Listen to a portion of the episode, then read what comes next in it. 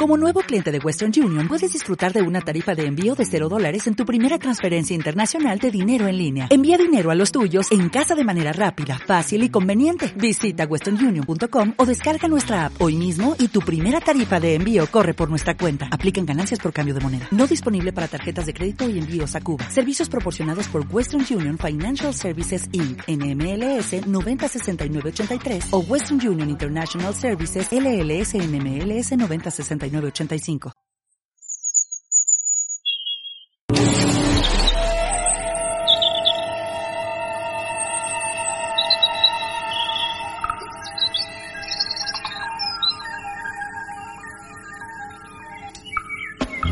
El mundo también, puede, ser, sonoramente poético.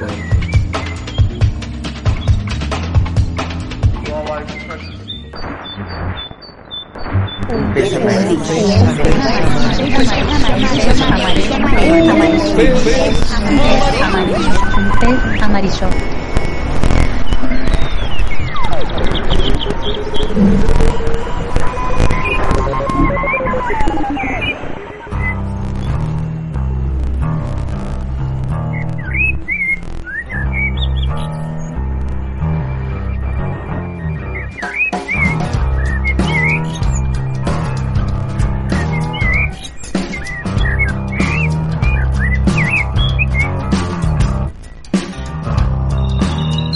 Porque me pinta un pez, salió a volar. A dar una vuelta por su lunática imaginación de colores que cambia como. Como lo cambian los del arco iris. Eso no le quita su belleza, ojo, ni la del pez, ojo por ojo. Que sí cambia de cuchillo de palo, intenciones, diente por diente, ideas en casa de herrero, creencias, chapulín colorado. Y yo no tengo nada contra las creencias, ni las religiosas, ni las políticas, ni las místicas, ni las científicas racionales. Muchas comenzaron de muy buena fe, ¿quién podría dudar de lo contrario? Pero como todo lo que se estanca, se pudre. Lo que se enquista, se muere. Lo que no sirve al tacho. Si no viene mi colectivo, me tomo otro. Si me aburro, me pego un tiro. El misterio y la razón están tan sobrevalorados en estos tiempos que yo prefiero volar.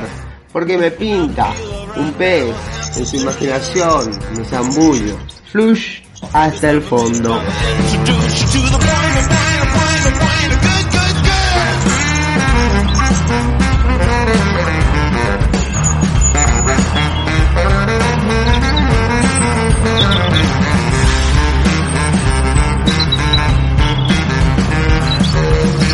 Bienvenidos al episodio 13. Quien les habla por acá, como siempre, Rubén Iturriaga. En Poetas del Amanecer, Nardel Acuña. Nuestro animal poeta de hoy, Federico García Lorca. Primera parte. Y el sonido oscuro, denso y potente de Morfín nos acompaña. Nuestro Instagram y página de Face, un pez amarillo.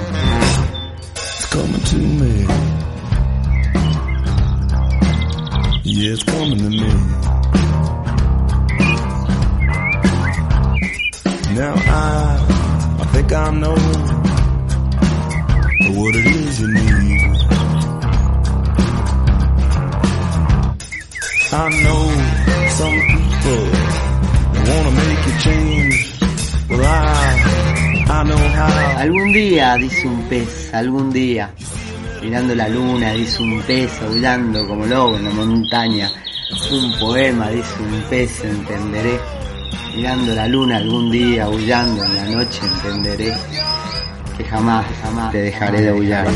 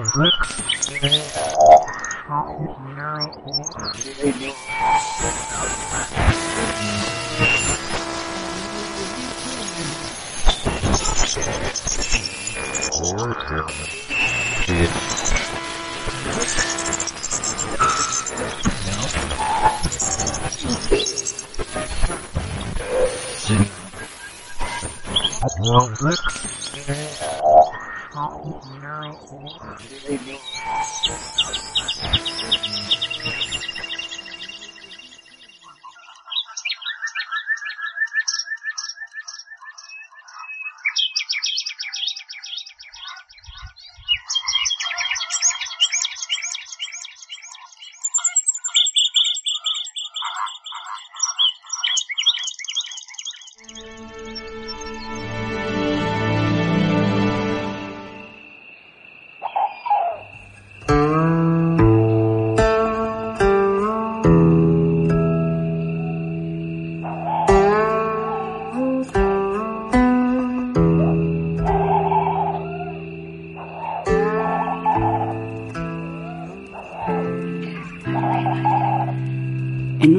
poético collage sonoro, en un exquisito cadáver radiofónico, en un fanzine que fue escrito para ser leído con los oídos. Las imágenes se escuchan desde el fondo de un océano infinito.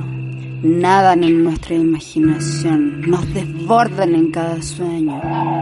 Junto a un pez amarillo, un pez amarillo, un pez amarillo, un pez amarillo, un pez amarillo, un pez amarillo, un pez amarillo.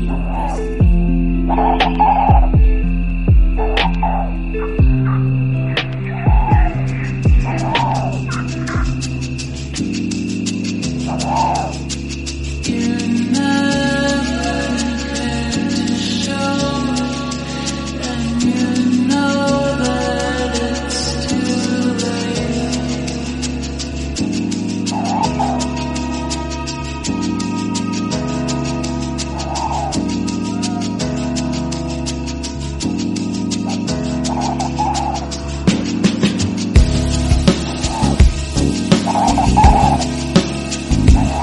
Mitad del barranco las navajas de Albacete, bellas de sangre contraria, relucen como los peces.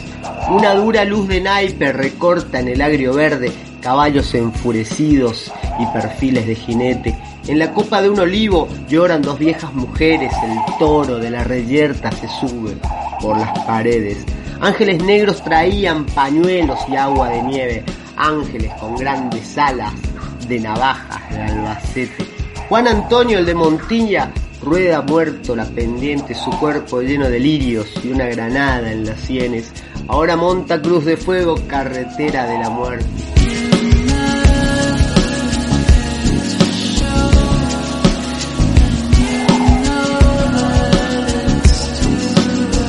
El juez con guardia civil por los olivares viene, sangre resbalada gime, muda canción de serpiente. Señores guardias civiles, aquí pasó lo de siempre, han muerto cuatro romanos y cinco cartagineses. La tarde loca de higueras y de rumores calientes cae desmayada en los muslos heridos de los jinetes y ángeles negros volaban por el aire del poniente, ángeles de largas trenzas y corazones de aceite.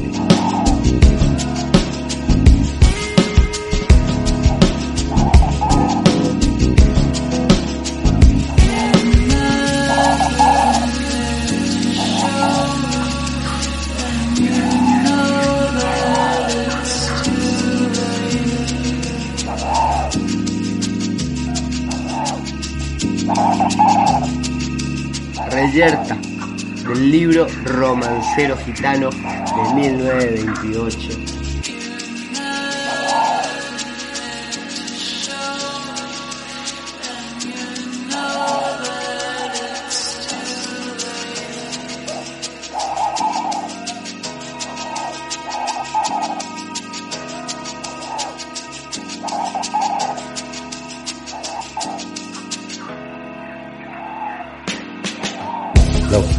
El paraíso del infierno, la iniquidad de la justicia, la esclavitud de la libertad, la furia de la paciencia, la tranquilidad de la tormenta, el animal poeta de hoy, Federico García Lorca.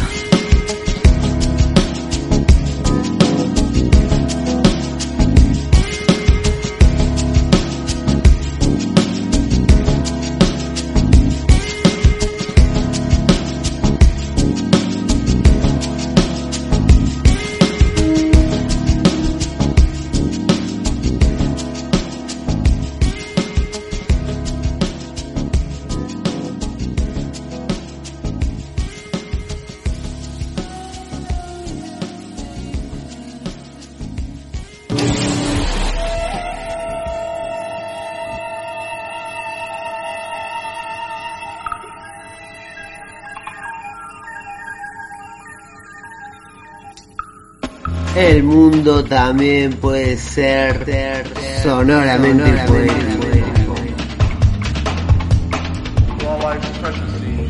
Un pez amarillo podcast, poesía besadas en hechos reales presenta un pez espacial.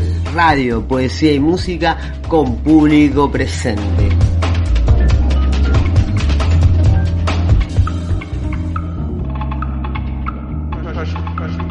Texto y voz Rubén Iturriaga, la música de Proyecto Efímero, Víctor Garay y Ale Gómez.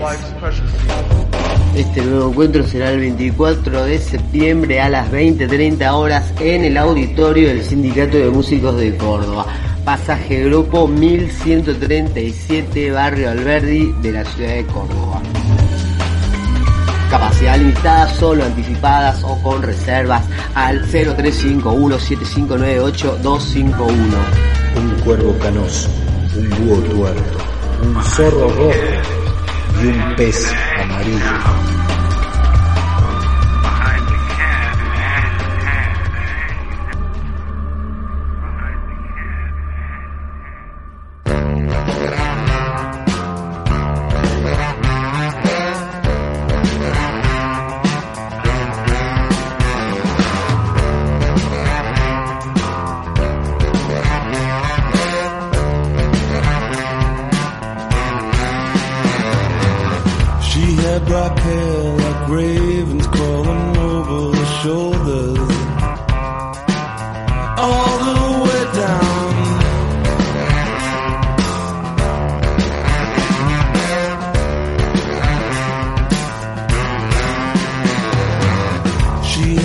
Smile that swerved. She had a smile that curved. She had a smile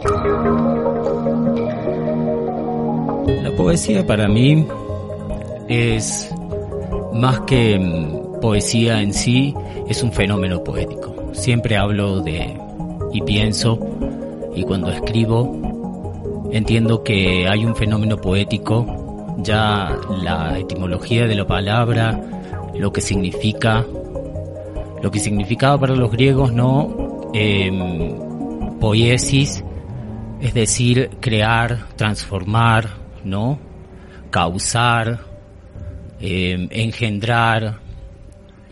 Y era un término que se usaba también para los artesanos, ¿no? Eh, tan así porque ellos podían crear algo que, que en su mente apareció o en su cuerpo, en su ser, y luego lo llevaron directamente a la práctica. Y lo mismo pasa con la poesía.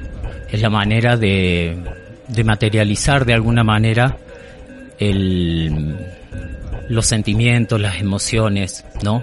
Y sobre todo la belleza. Y es un fenómeno poético porque mm, se aleja del lenguaje común. Y eso nos hace, nos obliga a quienes escribimos a encontrar las palabras eh, más adecuadas para poder decir algo que a veces no nos cuesta mucho decir con palabras. Por eso escribimos cuando no entendemos algo, cuando queremos sentir y materializar una emoción.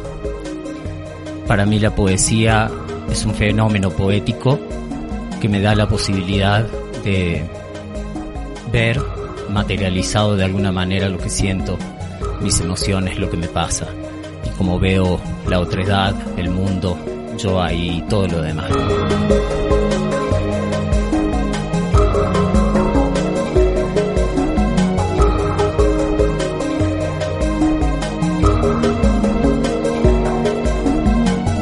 Nos acompaña Nardela Acuña. Él es de Dian Funes, provincia de Córdoba. Comenzó con la poesía antes de saber qué era la poesía. Participó del taller literario de Amalia Gordillo en la Fundación Pro Arte, con los que editó tres antologías poéticas. Estudió filosofía y música, es compositor y diplomado en la Academia Nacional del Tango y Arreglos y Letrísticas del Género. Actualmente vive en Quito y se desempeña como mediador de lectura y facilitador del taller de escritura online Entre Letras. También sigue cantando tangos en diferentes formaciones y en otros países de América. Es gestor cultural y administrador de la Casa Catapulta, centro comunitario y artístico en el centro histórico de la capital ecuatoriana.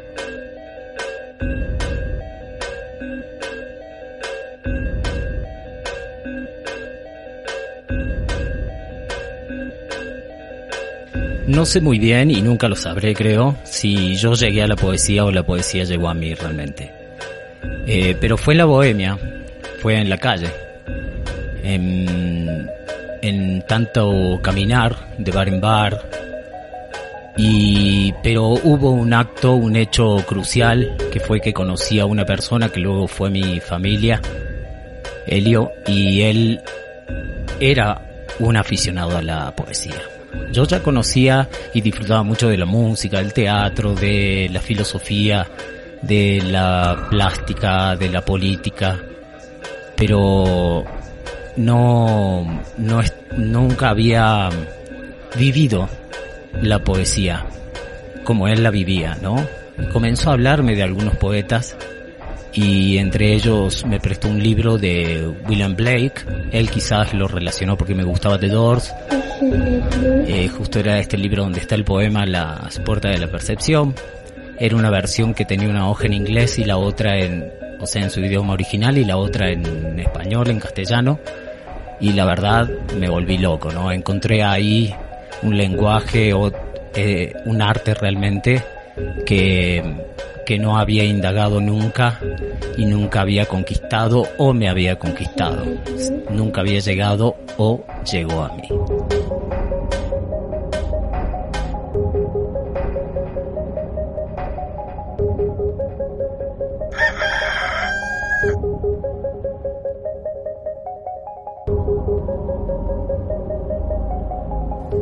Los poetas que me marcaron, ¿no? Fueron a partir de este momento que conocí la poesía, encontré ahí muchas voces que sí me marcaron y mucho y que me enseñaron mucho. Ahí están los maestros, ¿no? Pero sobre todo eh, los poetas malditos. Jacques Prévert me partió la cabeza cómo él puede escribir cuestiones que estéticamente quizás eh, eh, no, no, se, no se encuentran escritas en otros géneros de la literatura, él podía escribir esa poesía tan potente y tan simple y tan fuerte que tiene.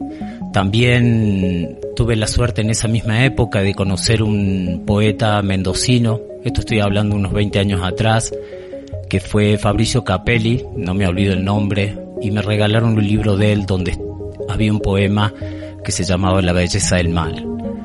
Y también, bueno, Arthur Rimbaud, en la última década, la poesía de Borges eh, me conquistó porque al fin pude disfrutar la profundidad de lo que escribe más allá de las dificultades que podamos tener en conocimiento para poder entenderlo por completo. Eh, y luego las mujeres, obviamente, ¿no? Eh, Pizarnik, Alfonsina Torni, Mistral, y también hasta el mismo Neruda, no sé, muchos, muchos poetas han sido los que, los que me han marcado y sigo leyendo, ¿no? Hasta hoy sigo leyendo. Ahora estoy leyendo un, un autor ecuatoriano que se llama Santiago Vizcaíno. Em, su último libro que se llama De un solo tajo al cual tuve oportunidad de entrevistar para un programa de España a él y ahí lo conocí, conocí su obra y estoy leyendo a él en este momento.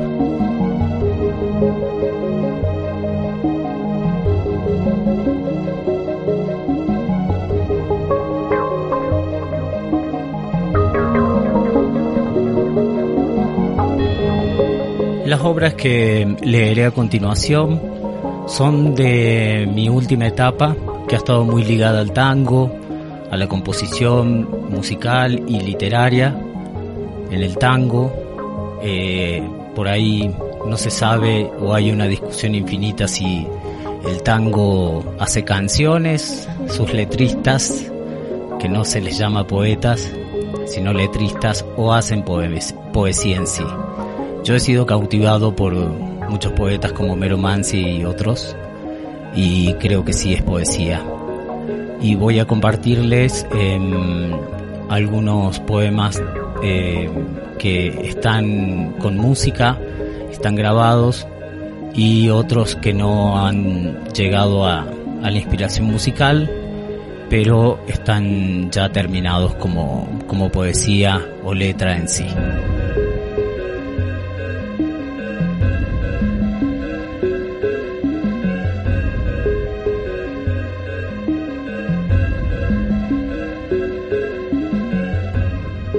poeta del amanecer, poeta del amanecer, poeta del amanecer, poeta del amanecer, poeta del amanecer, poeta del amanecer, poeta del amanecer, poeta del amanecer.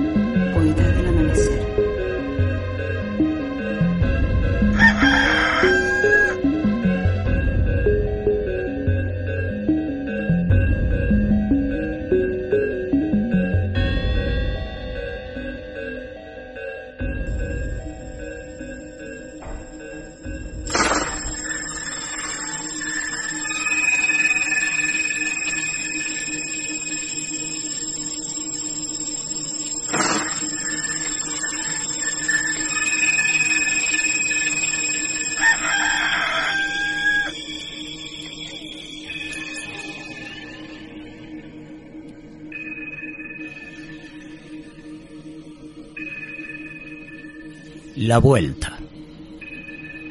No deseo seguir, ni llegar, ni partir. La ciudad ataviada de panal, una ciruja abstraída en la parada, que dijo tormento, que habló de amar. Dime soledad, ¿si merezco la alegría? Un beso en la mejilla, una canción, el leve recuerdo de un dios, los harapos en invierno del amor. Salgo entonces por igualdad, me embriago en San Martín. Las fachadas se duermen al revés y la vereda sueñan conmigo, mirándome abrigado y cansado, los amores derrotando, los ratos de amargo dolor. Deseo vivir un nuevo deseo, vivir en la ciudad del mal, un tonto que vuela con rabia de duelo, que dijo tormento, que habló de amar. Soledad, sí, sí merezco tu alegría, tu beso en mi mejilla, tu canción, el leve recuerdo de un dios, los harapos helados del amor. Salgo por las calles de vanidad, me busco y busco sin fin. Los bares ondulantes, el café, con la historia, la filosofía, el valor. Me ven cambiado y atroz. Los amores olvidando. Los ratos de amargo dolor.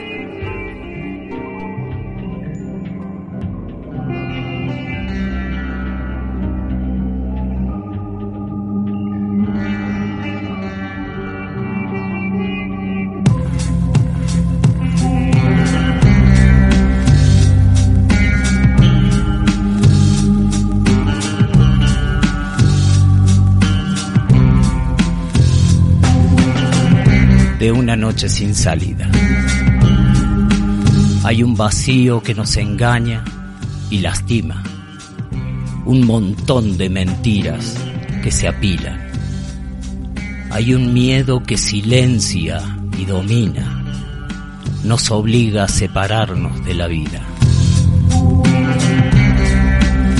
Hay un ser que nace y muere el mismo día hay un pueblo transformando sus heridas.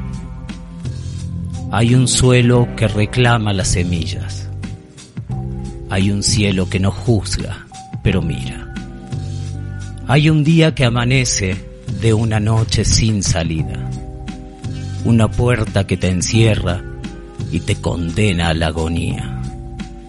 Si negando lo que es obvio, sientes cómoda la silla, la verdad aunque la ignores, no se olvida. Cuando se mutilan libertades con miradas, cuando te despierta el destino en la ventana y te convences que la injusticia no reclama, solo el grito de la lucha, la violencia calma. Hay un día que amanece de una noche sin salida.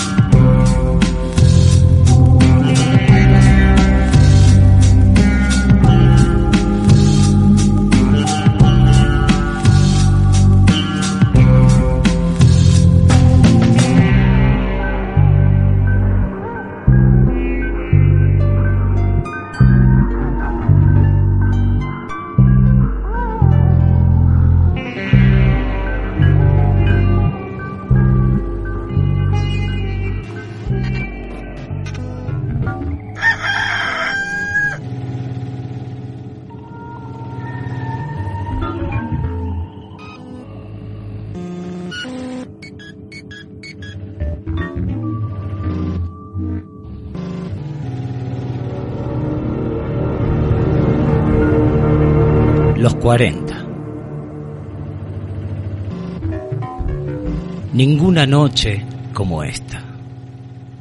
Se desencadenan las vidas pasadas y ahora caben en un puño. Quedan atrás los errores y los aciertos, cubiertos de soles que no volvieron. Ninguna noche como ninguna. Las estrellas errantes vagan eternamente mientras la vida se consume cual tizón ardiente, al son de un eco intermitente que duele, que recuerda la muerte.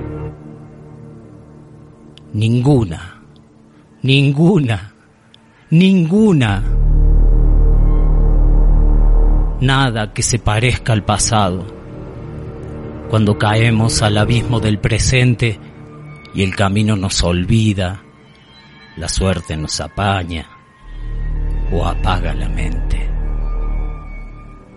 Y cuando todo parece que acaba, y cuando nada empieza en la nada, ninguna noche como esta, que muele la queja y se empeña en ser la prosa olvidada.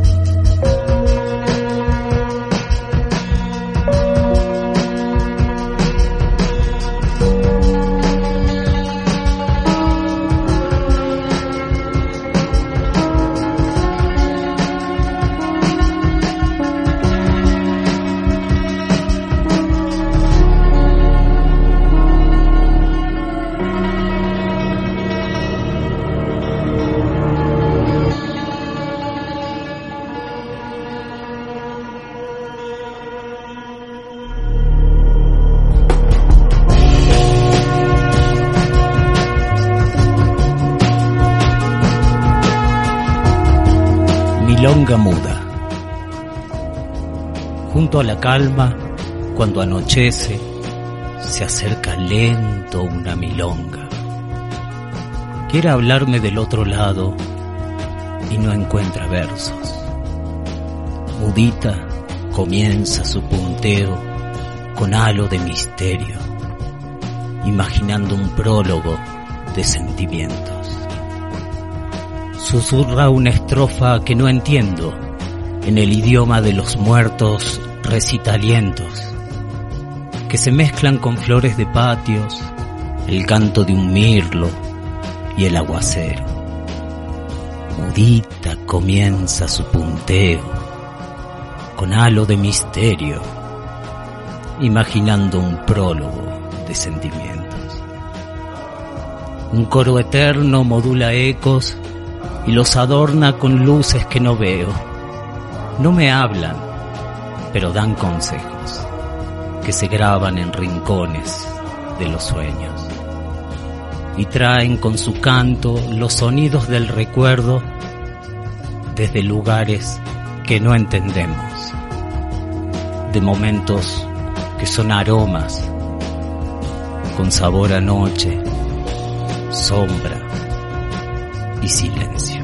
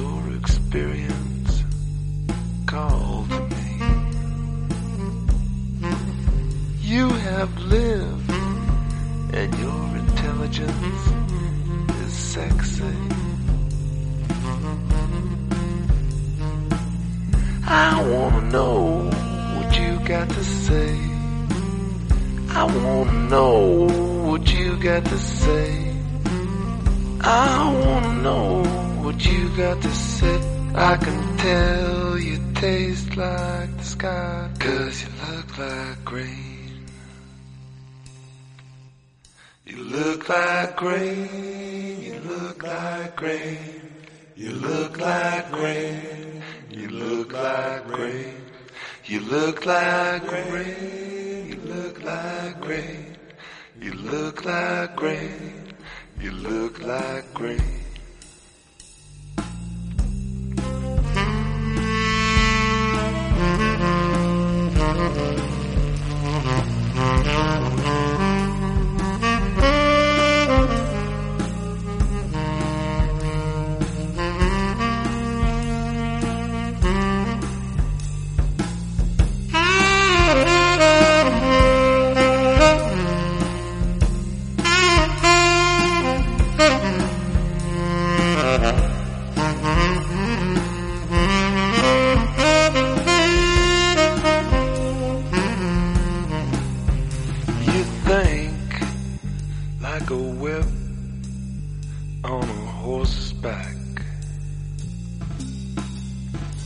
Stretched out to the limit. You make it crack. Send that horse round and round the track. I wanna know what you got to say. I wanna know what you got to say. I wanna know what you got to say. I can tell you taste like the sky, cause you look like rain. You look like rain, you look like rain, you look like rain, you look like rain, you look like rain, you look like rain, you look like rain, you look like rain. You look like rain, you look like rain, you look like rain, you look like rain, you look like rain, back.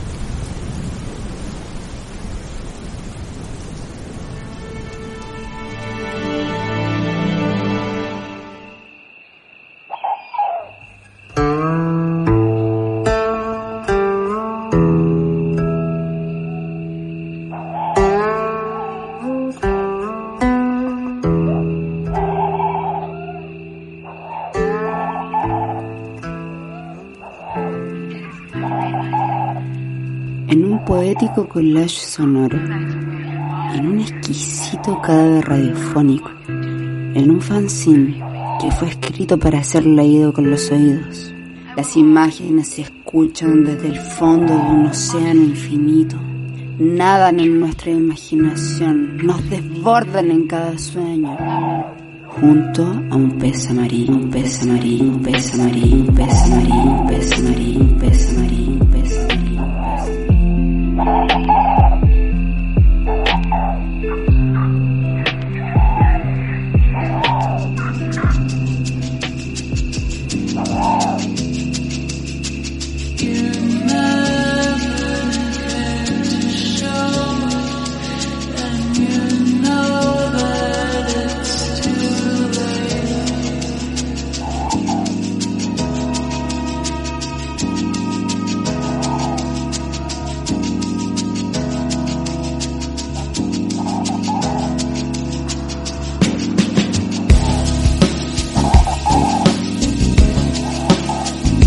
El mascarón, mirad el mascarón, cómo viene del África a Nueva York. Se fueron los árboles de la pimienta, los pequeños botones de fósforo, se fueron los camellos de carne desgarrada y los valles de luz que el cisne levantaba con el pico. Era el momento de las cosas secas, de la espiga en el ojo y el gato laminado, del óxido de hierro de los grandes puentes y el definitivo silencio del corcho. Era la gran reunión de los animales muertos, traspasados por las espadas de la luz, la alegría eterna del hipopótamo con las pezuñas de ceniza y de la gacela con una siempre viva en la garganta.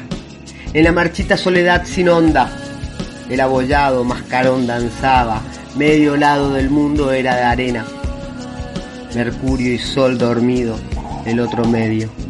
El mascarón, mirad el mascarón, arena, caimán y miedo sobre Nueva York.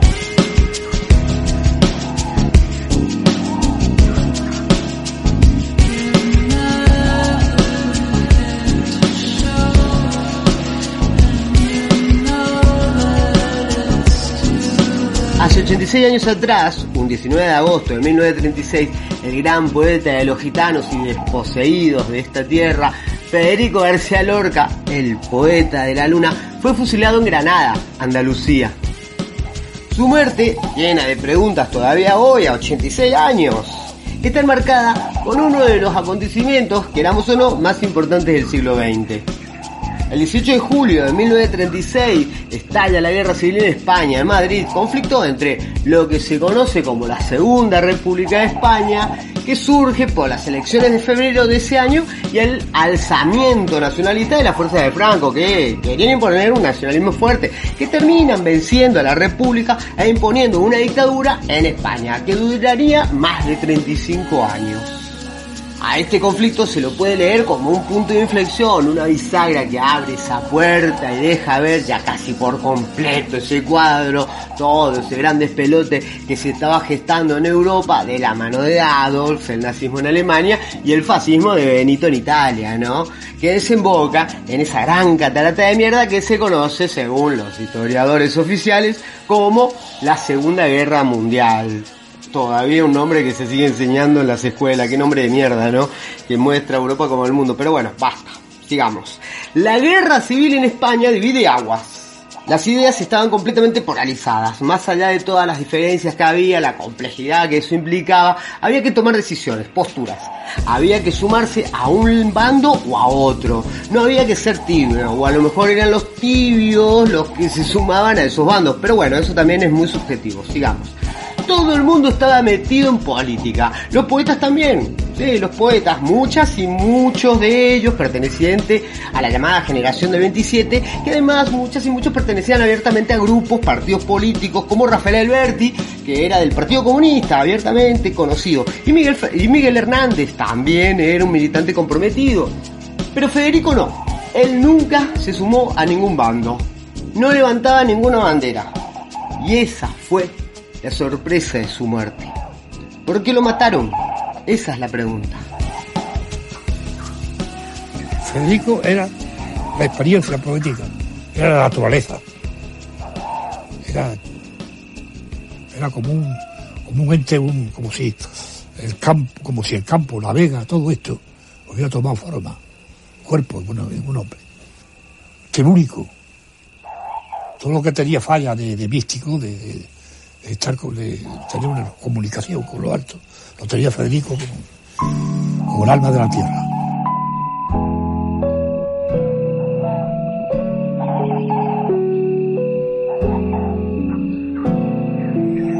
Desfiladeros de cal aprisionaban un cielo vacío, donde sonaban las voces de los que mueren bajo el guano un cielo mondado y puro, idéntico a sí mismo, con el bozo y lirio agudo de sus montañas invisibles, acabó con los más leves tallidos del canto y se fue al diluvio empaquetado de la savia a través del descanso de los últimos desfiles, levantando con el rabo pedazos de espejo. Cuando el chino lloraba en el tejado sin encontrar el desnudo de su mujer y el director del banco observaba el manómetro que mide el cruel silencio de la moneda, el mascarón llegaba al Wall Street. No es extraño para la danza este columbario que pone los ojos amarillos. De la esfinge a la caja de caudales hay un hilo tenso que atraviesa el corazón de todos los niños pobres. El ímpetu primitivo baila con el ímpetu mecánico, ignorantes en su frenesí de la luz original. Porque si la rueda olvida su fórmula, ya puede cantar desnuda con las manadas de caballos. Y si una llama quema los helados proyectos, el cielo tendrá que huir entre el tumulto de las ventanas. No es extraño este sitio para la danza, yo lo digo. El mascarón bailará entre columnas de sangre y de números, entre huracanes de oro y gemidos de obreros parados que aullarán noche oscura por tu tiempo sin luces. Oh salvaje Norteamérica, oh impúdica, oh salvaje tendida en las fronteras de la nieve. El mascarón, mirad el mascarón, que ola de fango y luciérnaga sobre Nueva York.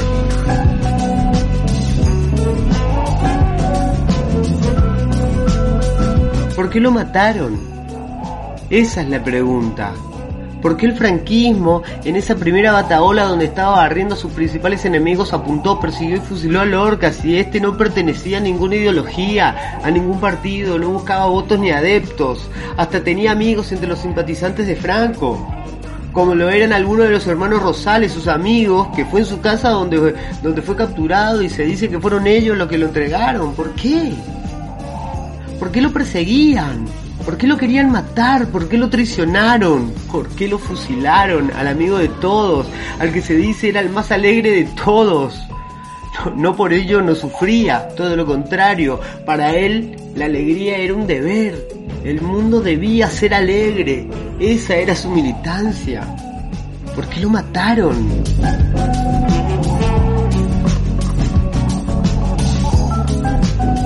El que no ha conocido a Federico y no conoce más que su obra, él era mucho más que su obra. Él era un espectáculo. Eso que decía Jorge Guillén tan admirablemente, decía, estando con Federico no hace frío ni hace calor, hace Federico. Eso realmente es verdad, porque Federico era arrebatador, arrebatador de, de mentiroso, de, de, gracioso, de ingenioso, de genial, de divertido. Era. Y no digamos ya con un piano. Con un piano ya era. Como aquí en la residencia que teníamos el piano, que ahí está el mismo piano. Con un piano delante era ya. Era ya invencible, invencible.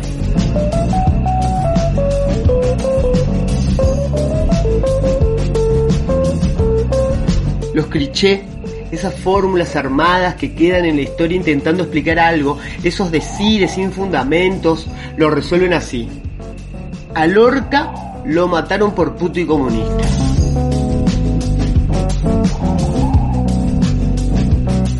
La moral siempre fue una asesina, opresora, enemiga acérrima de la libertad y de la alegría, amante de la mentira, de la cobardía y de la traición, tan parecida a la tradición sin fundamento, sin razón y sin sentido, esa tradición creada en un primer momento por una comunidad y manipulada, sus contenidos y sus formas por un grupo para su beneficio. La moral fue la moral. A Federico lo mató la moral de su época y uno se atrevería a decir la moral de todas las épocas.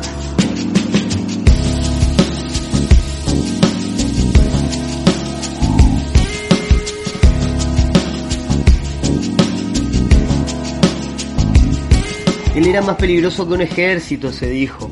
Miles y miles de granadas tiradas a todos los palacios de gobiernos del mundo, a todas las catedrales y templos del mundo no podrían hacer el daño que hizo Federico con su pluma.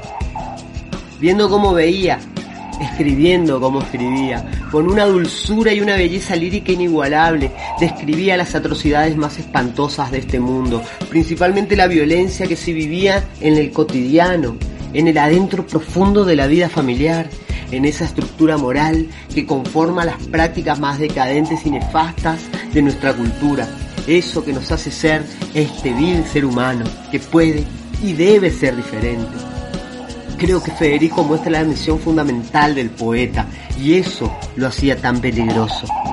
Llama poderosísimamente la atención esa contradicción del lenguaje divino, maravilloso, describiendo el atroz espanto más oscuro de este mundo.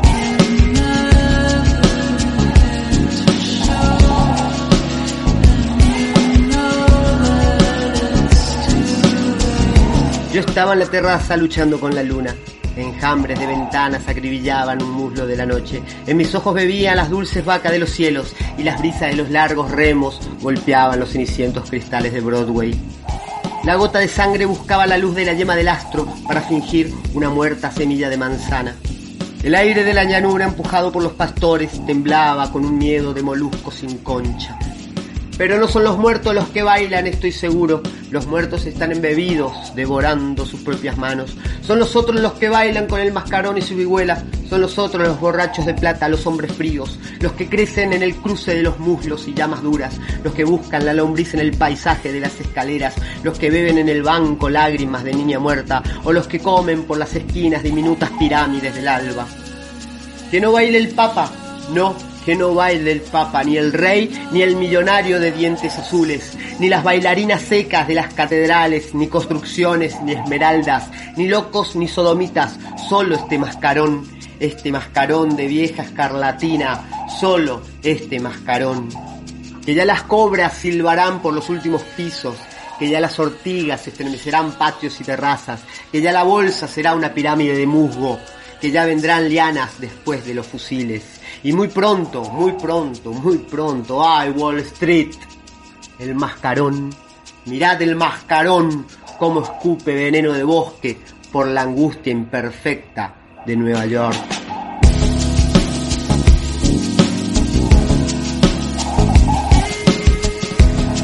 Danza de la muerte, del libro Poeta en Nueva York.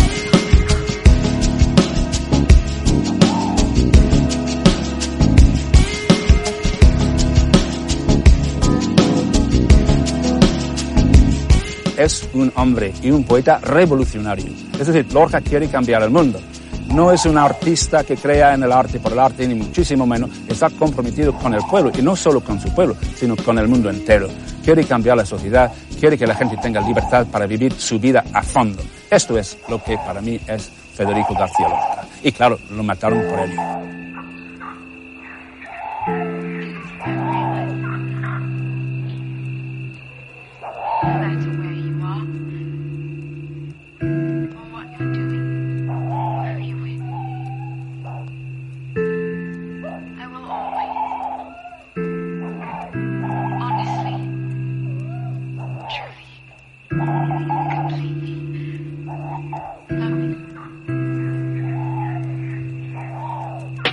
Federico García Lorca fue un poeta crítico fulminante de la moral cultural de su época, reivindicado por la izquierda porque lo fusila la derecha, la izquierda siempre buscando mártires como la Iglesia Católica, aunque muy criticado por ella porque no estaba afiliado a ningún partido político y compartía una amistad profunda con personajes de una moral dudosa para la izquierda como Salvador Dalí, que simpatizaba abiertamente con la derecha.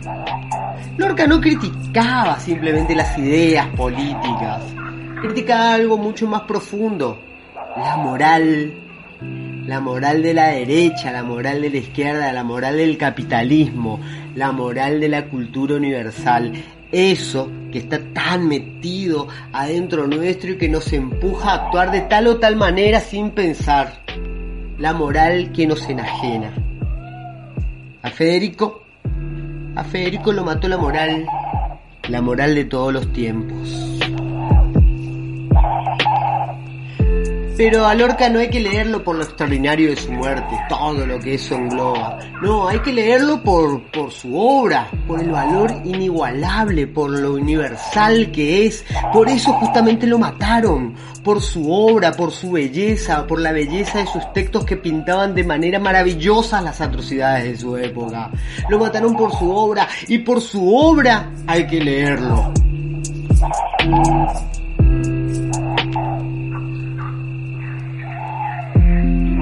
La oscuridad de la luz, El paraíso del infierno. la iniquidad de la justicia, La esclavitud de la libertad. la furia de la paciencia. La tranquilidad de la tormenta. El animal poeta de hoy Federico García Lorca, primera parte, en Un pez amarillo.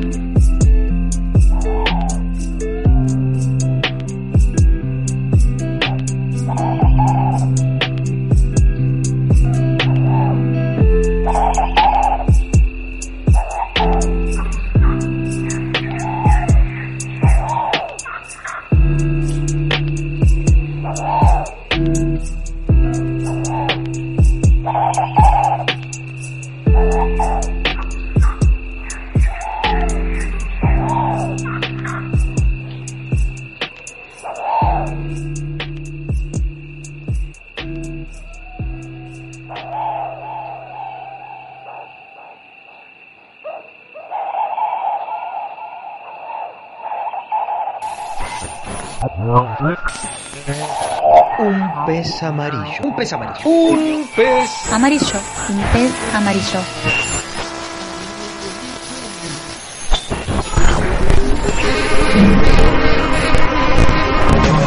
La noche del 3 de julio de 1999, en una pequeña y bellísima comunidad italiana llamada Palestrina, en medio de montañas, praderas, mucho verde, aire puro de una antigua arquitectura romana, ya que muy cerca de Roma se encuentra en ese pedacito de cielo paraíso perdido esa noche medieval, en un hermoso festival sonaba en el escenario un bandón.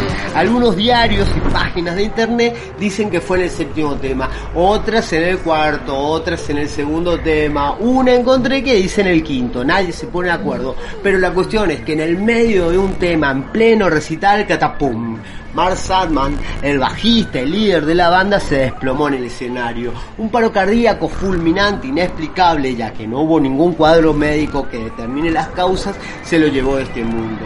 Y así terminó, como había comenzado, uno de esos bandones inclasificables de los años 90, muy de su época, de sonido potente, densa, depresiva, oscura, hipnótica, serpiente cósmica agresiva, una muy atrevida hija bastarda del blues y del jazz, formada por el bajista y vocalista Mark Sadman, el que se había muerto hace recencito nomás, y el saxofonista Dana Coley, que invitan al baterista Jeremy Dupré a unirse al grupo para completar la formación inicial de ese extraño trío que en 1989 comenzó a sonar con todo en Cambridge, Massachusetts, y que bautizaron con el nombre de Morphine.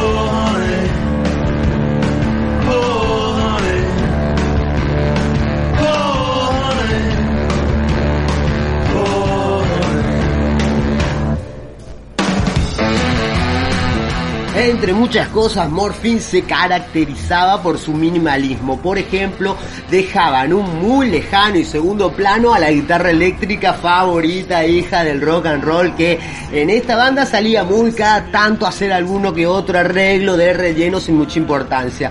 Brillaba así el oscuro sonido del bajo de dos cuerdas tocado por lo general con slide, un deslizador de vidrio creado por el mismo Sadman que se dice él mismo se hacía su instrumento, su bajo combinado ese sonido con su voz muy similar a un susurro de caverna profunda. Esto sumado, o mejor, multiplicado por el saxo barítono de Dana Colley que generaban un estilo tan extrañamente original que un pez amarillo no aguantaba las ganas de que estuvieran acá. Bienvenidos, Morphine.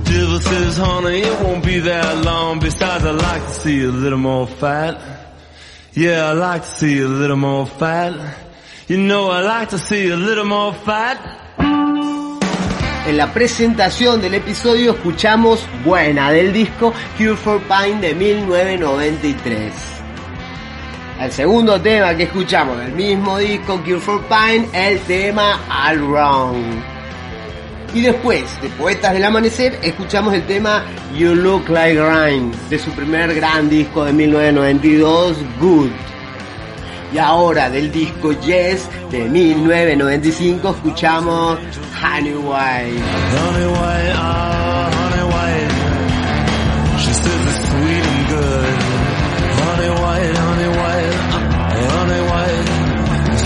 starts to fade. Thought she could get away.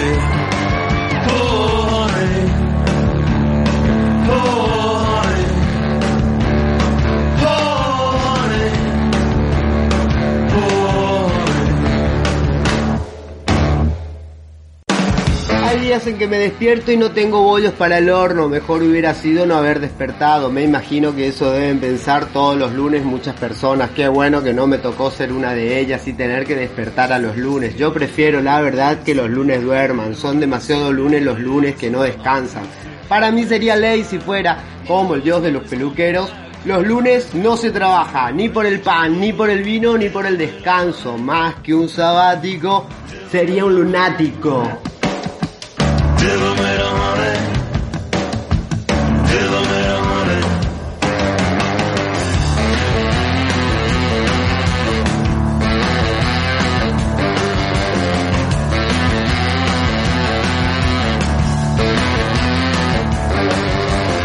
She said you give me when I'm old and wizened, and not a day before that.